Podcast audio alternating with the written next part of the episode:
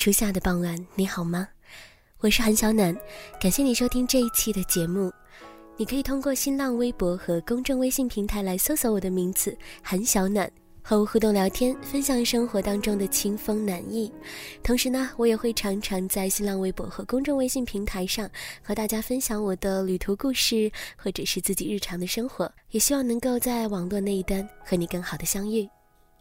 在上一个周末的时候，五一假期，我到了西安和宝鸡，带着我和我的好朋友蒋亚楠共同出版的新书《喧嚣世界里，我只听见你》，一起参加了两场签售会。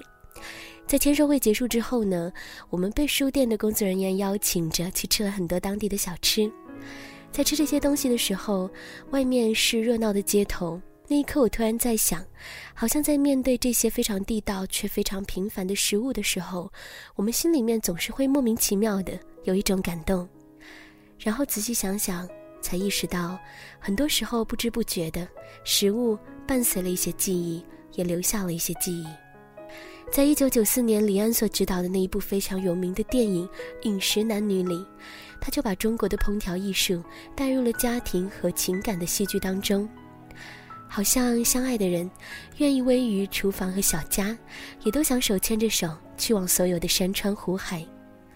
我想，对于每个人来说，爱是生活当中最好的调味品，而比食物更有味道的，也一定是人和人之间的感情。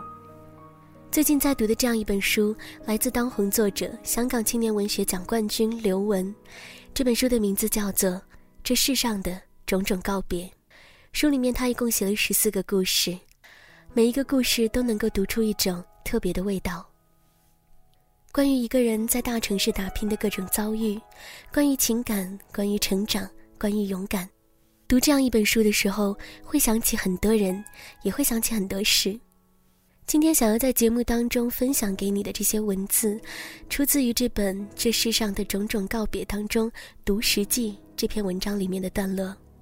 我想，无论是食物或者是情感，对于我们来说，能够带来某一种感情，能够专属于某一段回忆的，就是我们需要去珍惜的。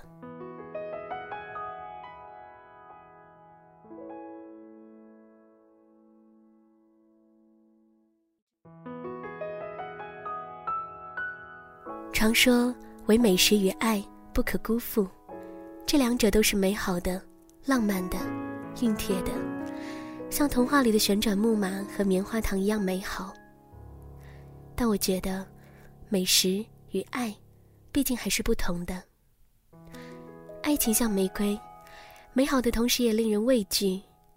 爱情带来渴望，带来嫉妒，带来软肋，带来患得患失，带来反反复复，带来惴惴不安，带来生活中的失望与受伤。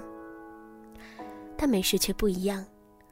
吃下去之后，让人温暖饱足，除了肚子上会长出二两赘肉，还真没有什么坏处。我家楼下右拐，在右拐，有家日本拉面店，因为门面实在太小，所以除了专门来的老饕，其他人都无法发现此中天地。日本人都非常的执着和专一，他们擅长专注的把一件事情做到极致，而不是遍地开花。所以，既然叫拉面店，就真的只卖拉面。汤底有猪骨汤和鸡汤，可以选面的硬度、粗细。配菜要么是叉烧，要么是猪软骨。加十元钱可以多一只溏心蛋。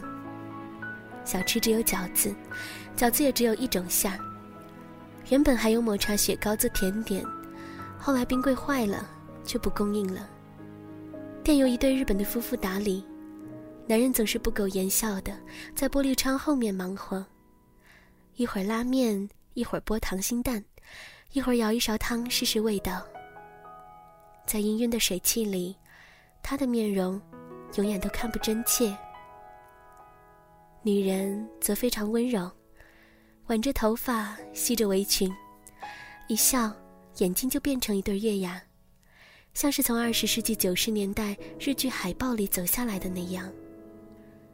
他每天去菜场买新鲜的肉，但其他的材料都是从日本运过来的。他做汤底的时候，就坐在空桌子上操着不流利的广东话和熟悉的食客聊天，指导他们怎么做菜，该吃什么时令果蔬。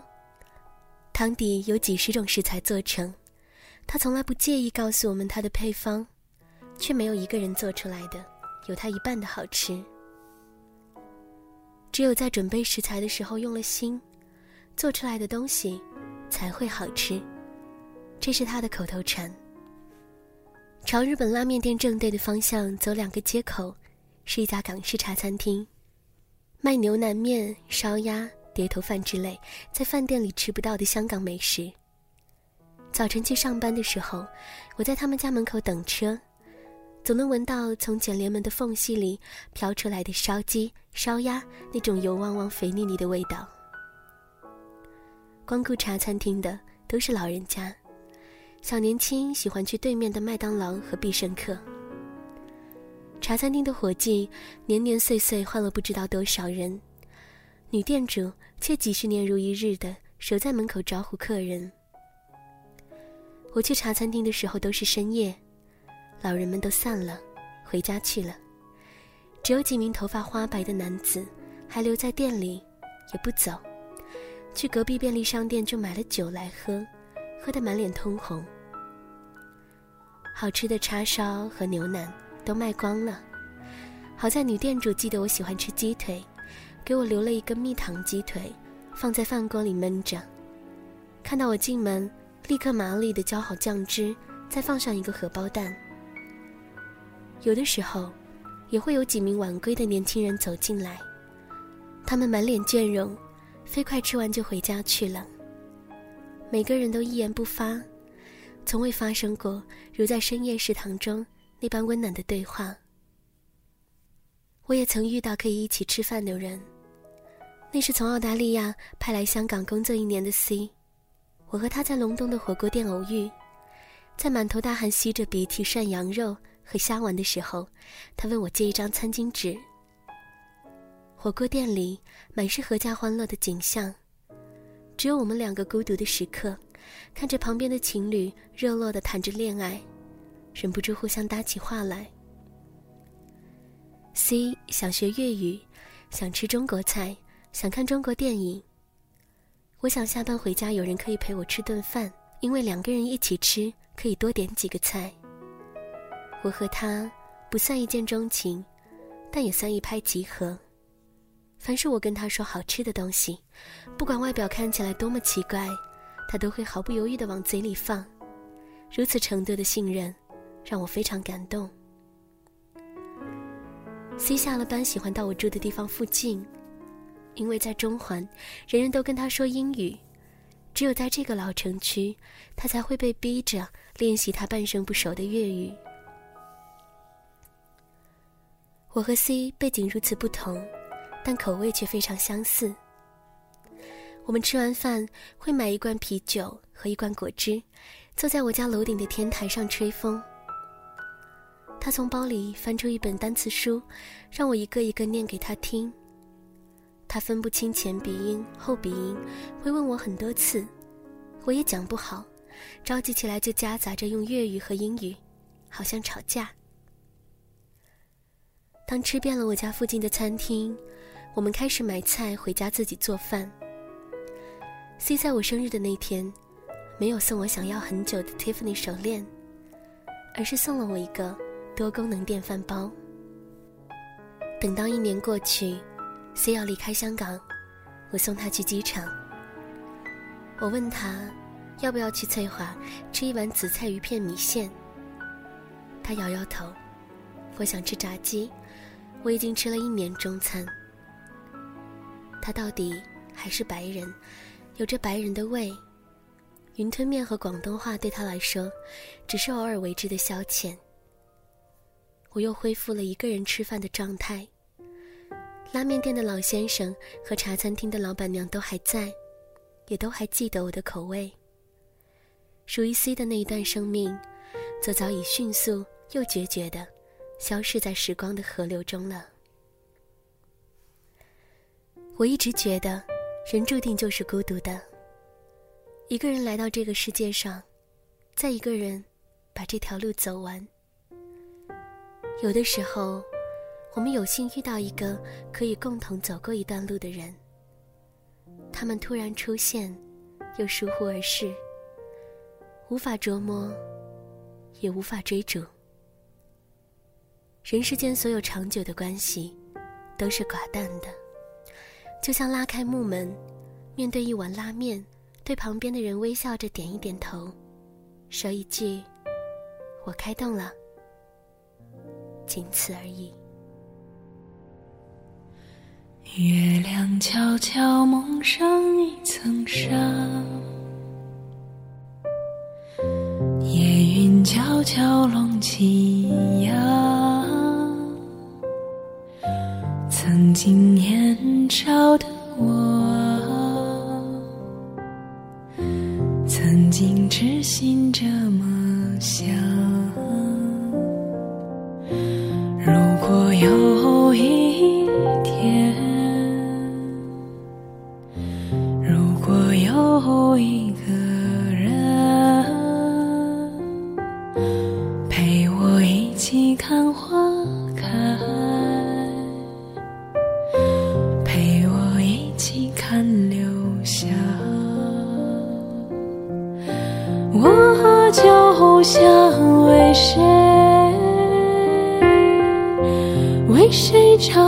这首歌？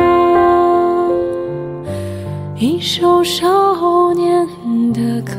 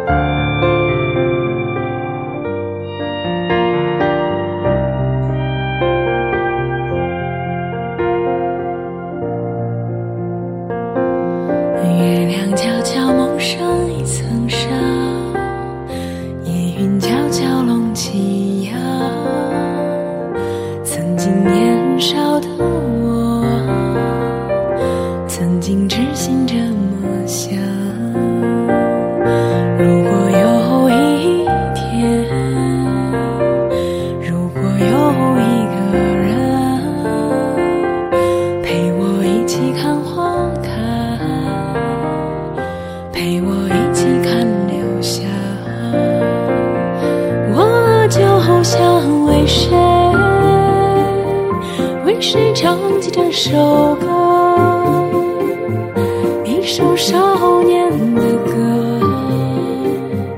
一首为你写的歌，我就想为谁，为谁唱起这首歌。一首少